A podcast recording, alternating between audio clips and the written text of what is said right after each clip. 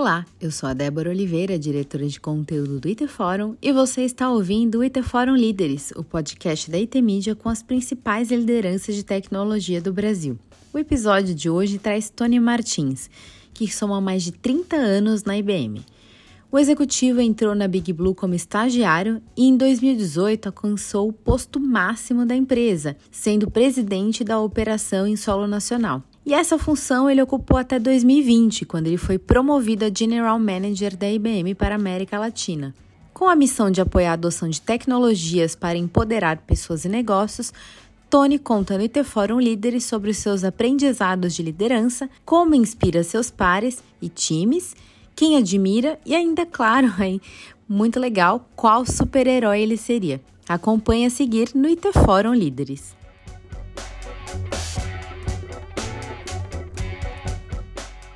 Tony, super obrigada aí pelo seu tempo. Um prazer sempre falar com você. Já tem um tempo que a gente não se fala, né? A gente até tava falando aqui no, no Esquenta. Mas para começar, queria perguntar justamente aí dessa sua trajetória de liderança. Então, você já está há mais de 30 anos na IBM, você tem uma construção muito legal na empresa, né? E depois você virou o principal executivo no Brasil e agora América Latina. Agora não, foi em 2020, no meio da pandemia, né, que você assumiu. Então, como que foi essa transição para você e o que, que você tem aí de desafios pela frente? Então, Débora, primeiro, obrigado aí pela oportunidade. Sempre bom estar falando contigo. O tempo passa rápido, né? É. Na verdade, são 31 anos que eu estou na IBM e 35 anos que eu estou na indústria, né? Parece que foi ontem que eu estava começando aqui. Passei por várias áreas, né? Comecei como analista de sistemas, consultor, gerente de projetos, liderei a consultoria no Brasil, liderei a área de serviços para lá na Ásia, na China. E eu acho que a, a minha grande, o meu primeiro grande desafio foi assumir a IBM no México, né? Fiquei quase dois anos lá, uhum. uma cultura diferente, obviamente uma dinâmica de mercado diferente, uma forma de fazer negócio diferente. E isso faz com que a gente tenha um olhar cada vez mais humilde e inclusivo e, e aberto a aprender sempre. E foram dois anos maravilhosos, né? Nós conseguimos resultados muito positivos, é, consistentes. Eu pensei que ia ficar mais tempo lá e acabei uhum. vindo para o Brasil. Fiquei três anos, de 2018 a 2020. Uhum. E aí, quando começou a pandemia, eu recebi o convite para assumir a América Latina. E eu te diria que o, o grande desafio e aprendizado que eu tive ao longo desses anos, como gerente geral no México, Brasil e agora na América Latina, foi é, a gente consegue colaborar mais, ter um olhar mais inclusivo, mais aberto, perceber mais os movimentos de mercado, perceber mais as demandas dos nossos times, nossos clientes, nossos parceiros. É, quando você consegue fazer isso, você consegue que o time trabalhe muito mais em sintonia, que as pessoas trabalhem muito mais felizes, que o time produza mais, que fique mais conectado com os nossos clientes e nossos parceiros, que no final do dia é o que faz a diferença e causa maior impacto nos negócios. Bom, com certeza. É, e nessa trajetória sua, teve alguém que te inspirou ou que te inspira até hoje? Porque sempre tem alguém que a gente admira, ou um pool de pessoas que a gente admira e vai pegando algumas características que fazem parte da nossa construção também de, de líder, né? Vários líderes, né? Eu, eu tive a sorte de, desde que eu entrei na IBM, ter tido vários líderes inspiradores tenham um olhar realmente humano né, para os seus times, que sejam ao mesmo tempo demandantes e suportivos. E eu, um que, eu, que, eu, que me vem à mente agora, que somos muito próximos até hoje, é o Ricardo Pellegrini, uhum.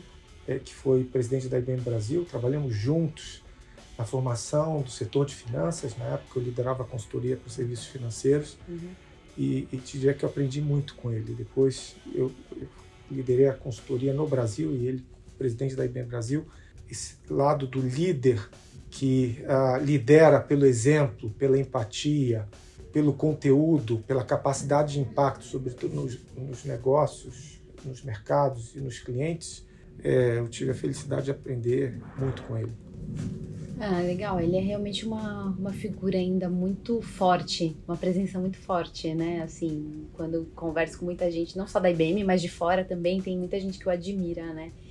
E, e, aí, ao mesmo tempo, você mencionou, né? Ser demandante ou suportar. Como que você define aí o seu estilo de liderança? Você demanda mais? Você suporta? Olha, é, esse é um grande desafio de todos os líderes, porque você tem momentos do seu negócio que você precisa demandar um pouco mais né, da dinâmica de mercado, do posicionamento, de como está a sua operação. Tem momentos que você precisa suportar mais. Mas eu diria que, em linhas gerais, o bom líder é aquele que foca na, sobretudo na inspiração, na motivação, na colaboração, na facilitação do trabalho, que é, no final do dia, suportar o seu time para estar tá no seu melhor. Então, eu diria que eu sempre procuro ter um olhar próximo e empático e, e um ouvido bem apurado para entender as demandas para que esse canal de comunicação seja o melhor possível. Então, quando você suporta se você tem um bom time, certamente o resultado vem. É, eu, eu, sempre, eu, eu, gosto muito, uma vez eu ouvi, alguém me disse uma coisa que me marcou muito. Foi o seguinte: quando o seu líder, executivo, gerente te chama no telefone, qual é a sua primeira reação? Uhum. Não é a reação racional, é aquela primeira, sabe, aquela, aquele primeiro impulso, Os positivo ou negativo. Segundos ali, né? Isso. Uhum. Se é positivo, você está fazendo um bom trabalho. Se não é, você precisa repensar como você está liderando. Então, para mim, isso marcou. Porque muitos dos líderes, né, melhor que sejam, não têm essa conexão. E quando você cria essa conexão, você cria o flow com o seu time. E quando você cria o flow, as coisas acontecem. Uhum. Perfeito. Você falou de empatia e, e também de diversidade. Né? São temas super importantes hoje na humanização do líder. É tão difícil a gente conversar com os líderes de humanização, de liderança mesmo. A gente sempre fala de estratégia, números, algo mais racional, mais duro e tal, né? Como que você leva isso para o seu time? Todas essas bandeiras que você levanta. Tendo uma, uma, uma visão sempre aberta. Uma visão aberta.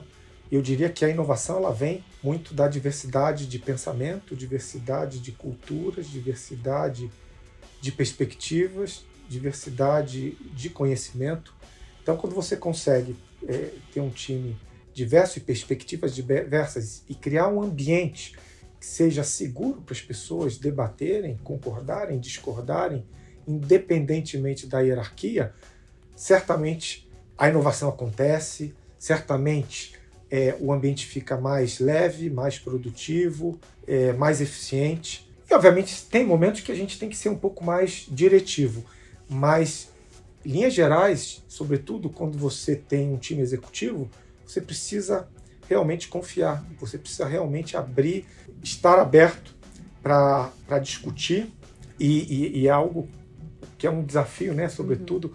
para a minha geração, que é esperar um pouquinho. Se você acha que vai decidir agora, dá um pouquinho mais de tempo, porque certamente ah, esse tempo para você abrir mais o leque de opções e, e colaborar um pouco mais e fomentar a discussão, vai trazer uma qualidade melhor na sua decisão final. Incrível, é, isso é muito legal. E, e ao mesmo tempo também a gente tem essa questão muito pujante, assim, de erros, né? Porque ninguém fala de erros, todo mundo só fala da parte bonita, dos, dos sucessos e tudo mais. É, existiu algum momento da sua carreira, desses 31 anos aqui na IBM, que você teve algum momento que aconteceu um erro, enfim, alguma coisa que não foi da forma esperada e teve um aprendizado muito grande? Qual foi esse aprendizado? Olha, sem dúvida, vários momentos, né? Como a gente tem aqui um tempo limitado, eu vou te falar um que me marcou muito, uhum. que foi quando eu fui convidado para assumir a área de serviços de aplicação é, para o que a gente chamava de mercados emergentes, né? É, a função era feita baseada em Xangai e a gente tinha Ásia, África, Oceania, a leste europeu e a América Latina, quer dizer, fusos diversos, culturas mais diversas possíveis, times é, espalhados pelo globo, formas de fazer negócio muito diferentes e um desafio operacional muito grande. E eu me lembro que, que na época, né, embora eu tenha tido antes uma experiência muito grande na América Latina, a cultura asiática é muito diferente. E, e, e, essa questão de operar em, em to, praticamente todos os fusos horários, né? Uhum.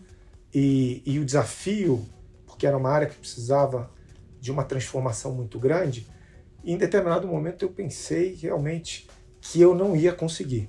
E é incrível que quanto mais difícil é o desafio, quanto maior a resiliência, quanto mais você, né, você se, se cobra, no final do dia, quando você consegue sair do outro lado, você tem um aprendizado espetacular. Então eu, te diria que foi o momento, né, foram quase três anos que eu fiquei mais desconfortável, que eu me senti mais desafiado, que o meu né, início da gestão foi mais complexo e de, de resultados não tão bons, uhum.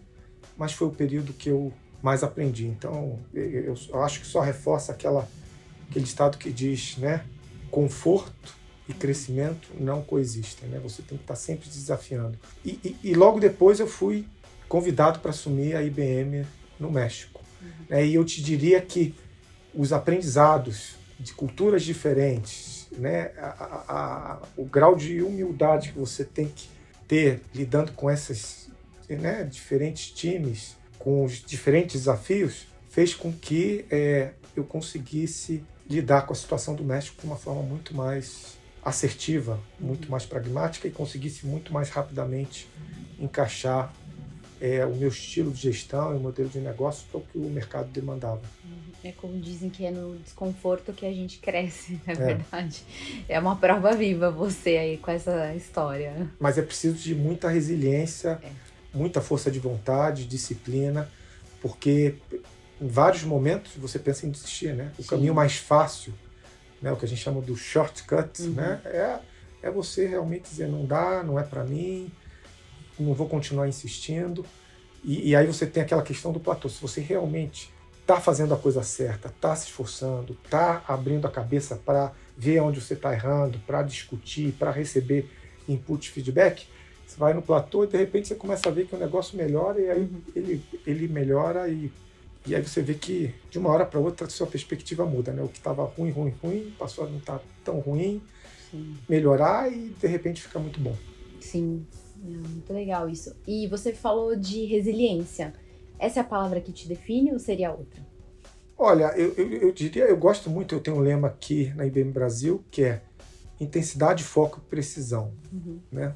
São três palavras que me, me soam de uma maneira muito forte. Por quê? Porque você na vida você precisa ser intenso né? em tudo que você faz. Para você fazer bem feito, você tem que se entregar, você tem que ter o propósito, a paixão. E, e isso se traduz em intensidade. Foco, por quê? Porque no mundo cada vez mais veloz, complexo, múltiplo, uhum. se você não focar, a, a, sua capacidade de impactar os negócios ela acaba sendo muito limitada. E precisão, porque também estamos na, na era da inteligência artificial uhum. e a precisão com que você toma as decisões, a precisão com que você mira o seu alvo, a precisão com que você recebe a informação, capta e processa, ela é absolutamente fundamental para você ter qualidade, para uhum. você ter assertividade, para você atingir o seu cliente final, que é cada vez mais demandante. Uhum. Então, tem três palavras, o pessoal daqui da IBM Brasil e da América Latina conhece muito bem. Uhum. Foco, intensidade e precisão. incrível. E, e, também você mencionou de inteligência artificial e você acompanhou de perto toda a evolução do mercado aí nos últimos 31 anos. Foram tantas revoluções, né? a IBM sendo ali liderando a questão de cloud quando a nuvem chegou e tal, e agora muito forte também com inteligência artificial. É, qual foi a revolução que você acompanhou aqui do mercado em geral, que foi mais significativa para o mercado, que também impactou na sua carreira? Então, inteligência artificial, para quem está há muito tempo, né, na indústria como eu, ela, ela teve quatro, a gente pode dizer assim, a gente está na quarta geração, quatro grandes momentos. O inicinho, eu me lembro, Uhum. Ainda lá na PUC do Rio de Janeiro, fazendo análise de sistemas, eu tendo a primeira cadeira eletiva em inteligência artificial, que era o Nascimento, uhum. que eram sistemas especialistas, né, que eram motores de regras. Esse foi o primeiro grande momento. Da inteligência artificial, na época ainda muito limitado. Num segundo momento, a gente teve é, o que a gente chama de aprendizado de máquina, machine learning. Uhum. Aí você já tem uma sofisticação de aprendizado, já tem uma primeira capacidade de emular né, as capacidades humanas, os sentidos. Num terceiro, rede neurais, onde você tem isso né, de forma um pouco mais profunda. E hoje a gente vive né, o que a gente chama de inteligência artificial generativa, através dos Foundation Models, Large Language Models, onde você consegue, de forma significativa, não só correlacionar, mas criar através dessa correlação e amplificar a capacidade humana na execução de tarefas não mais simples e medianas, mas tarefas complexas, o que vai re realmente revolucionar o mercado de maneira significativa. E nós, na IBM, somos, pra, quando a gente fala de inteligência artificial para o mundo corporativo ou para as empresas, nós somos líderes é, no mundo e, sobretudo, no Brasil e na América Latina. Né? A gente diz às vezes que a inteligência artificial é o futuro, mas uhum. ela já está no presente. Muitos de nós tocamos no dia a dia é, de várias formas sem perceber. Uhum. É, nós temos aqui mais de 400 casos na América Latina de inteligência artificial, aonde a gente garante para as empresas isso é importante, né? Para quando você tem para uma empresa risco uhum. na decisão ou na resposta, seja um risco operacional, financeiro, laboral, de imagem, é, você precisa garantir alguns atributos. Primeiro, que ela seja confiável. Não dá para a gente ter uma inteligência artificial, e a gente vê hoje vários casos lúdicos, Sim. onde você tem, em alguns momentos, 60% de acuracidade na resposta, outros momentos 80%, outros momentos 20% ela precisa, você precisa garantir, né, com esse grande primeiro atributo de, de confiabilidade, que ela seja explicável, que aquela decisão você consiga explicar por que tomou. Por que, que você deu crédito para determinada pessoa, para determinado grupo de pessoas, por que, que você tomou aquela decisão.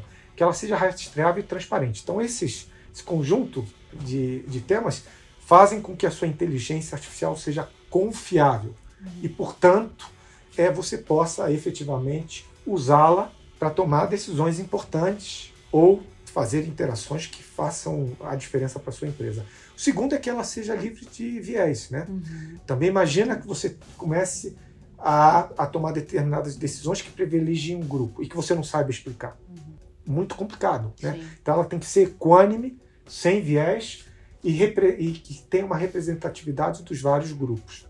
O terceiro, que ela seja robusta e que agregue valor ao seu negócio. Quer dizer, que na verdade o motor, os dados e a inteligência que você gere, gere o valor final para o seu negócio.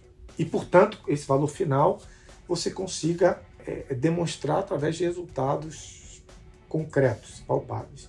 E, por fim, e não menos importante, segura e garanta a privacidade de dados. Imagina, então a gente já viu vários casos aqui, você está construindo um código né? E aí você pega numa plataforma em que você pegou parte do código para você construir, ela te, ela te indicou, e que esse código ele tenha é, seja capital intelectual de uma outra empresa.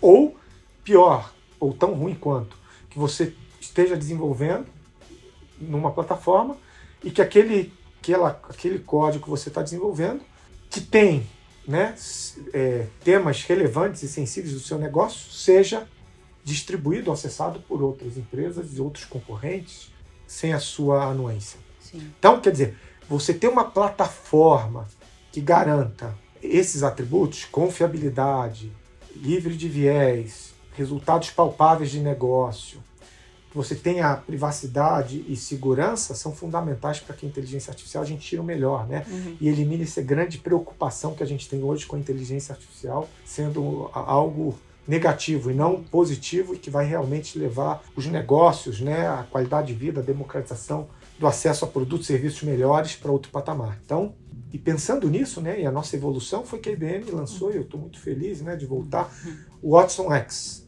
uhum. que na verdade é já a, a nova geração do Watson, que é a plataforma líder de mercado, que garante uhum. que você esteja trabalhando num é, é, ambiente que seja confiável, seguro, livre de viés e efetivamente gere valor para o seu negócio. E aí a gente né, tem lá os três grandes pilares que são o motor, uhum. né?